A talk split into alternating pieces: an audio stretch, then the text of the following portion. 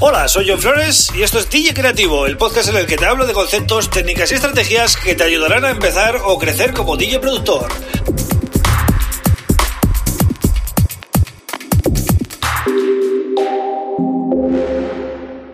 Hola, bienvenido, bienvenida a DJ Creativo. Mi nombre es John Flores y este es el episodio número 38 del podcast. Hoy voy a hablarte de eh, otro tipo de efectos que son los efectos de dinámica. Y en concreto te voy a hablar del compresor, que es uno de ellos, ¿no? La compresión es una técnica que es eh, súper importante y súper necesaria eh, cuando mm, tratamos nuestro sonido porque lo que hace es reducir el rango dinámico. ¿Qué es el rango dinámico? Es una de las cosas más importantes que tienes que eh, tener claro ¿no? cuando acabe este, este episodio. El rango dinámico es la diferencia entre las partes más bajitas del tema, ¿vale? Más, más bajas de volumen y las partes más altas. Por eso, muchas veces habrás oído, ¿no? Y, incluso yo lo he comentado en algún podcast, que no normalices. O sea, si tú quieres subir el volumen de una pista y normalizas, lo que hace es cogerte el, pico más alto y subírtelo a cero. Pero eh, la compresión lo que hace es compensarte todo, es decir, las partes que menos suenan con las que más suenan y coger eso y subirlo todo consiguiendo mucho más volumen general en toda la pista, pero de una manera eh, homogénea, ¿no? Reduciendo las diferencias entre las partes más bajas y las partes más altas. Básicamente esto es lo que te tienes que quedar de eh, la compresión, ¿vale? Digamos que eh, la compresión te aporta un sonido mucho más pulido, con una pegada con, con, mucho más presencia, ¿no? y además evita que, em, bueno, llegues enseguida al clipping, ¿no? Y que satures eh, la señal. Porque realmente controla eh, el volumen de salida también, ¿no? Eh, vamos a tener varios parámetros comunes en todos los compresores, como son el ratio, el ataque, el release, la sensibilidad o el threshold y el make-up gain. Eh, todos son importantes, pero eh, realmente eh, digamos que mm, el threshold y el output o el make-up gain son los que más vas a notar a la hora de bueno, compensar el sonido. Si no sabes usar muy bien los compresores, pues bueno, siempre depende del compresor que uses, pues vas a tener ya siempre presets, ¿vale? Que te van a guiar un poquito para conseguir resultados rápidos, que es de lo que se trata muchas veces, ¿no?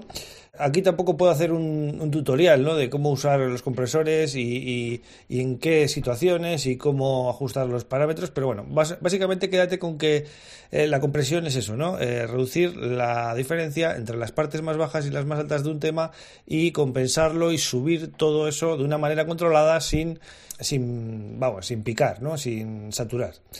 Vamos a tener que usar el compresor para todo, para comprimir un, un bombo, un bajo, eh, unas percusiones, una melodía, unas voces, eh, un pad, eh, cualquier cosa que metamos, vamos a tener que comprimirlo.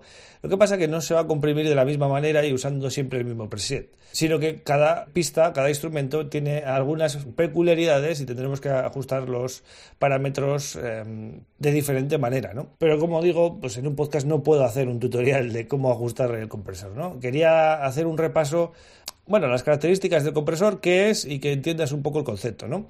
Otra de las técnicas muy importantes que se hacen siempre con los compresores es usar el sidechain, ¿vale? El sidechain es un control que si lo activamos y asignamos una pista de referencia, como puede ser un bombo, hacemos que el sonido baje automáticamente con los golpes del bombo. Entonces, eh, si por ejemplo esto lo aplicamos en un bajo, cada vez que suene el bajo, a la vez que el bombo, el bombo eh, va a estar siempre por encima del bajo, el bajo va a ir bombeando y así no va a haber choque de señales.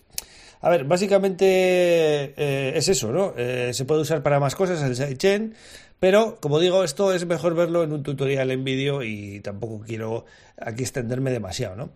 Cada compresor ¿vale? Eh, tiene sus peculiaridades, su sonido, su calidez, entonces em, vas a ver que hay muchos, ¿no? A válvulas, eh, los digitales pues tienen, también sus eh, peculiaridades, hay muchas emulaciones y también en la cadena mastering es muy común ver compresores multibanda, ¿no? Que son em, compresores que te dejan elegir entre agudos, medios y graves eh, a la hora de comprimir, de tal manera que no tengas que comprimir toda la señal. Igual solo te interesa comprimir los graves o comprimir los agudos. Esto ya a nivel de, mm, bueno, mastering o sonido final, ¿no? Así que creo que queda claro que el compresor es uno de los efectos más importantes que vamos a tener que usar eh, en nuestras producciones, ¿no?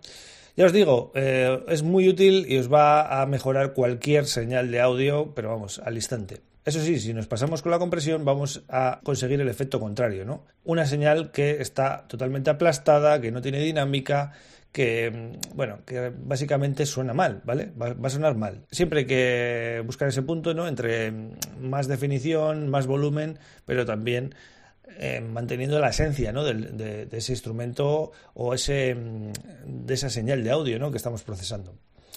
Así que, bueno, este ha sido el episodio especial de compresión, muy rápido, muy sencillo, para que te quede claro el concepto y, bueno, ya, iremos profundizando. Sobre todo, ya digo, esto es mejor verlo en un vídeo tutorial, con algunos ejemplos, con algunas pistas y queda todo mucho más claro. Pero bueno, aquí por lo menos he hablado de la parte más teórica, ¿no?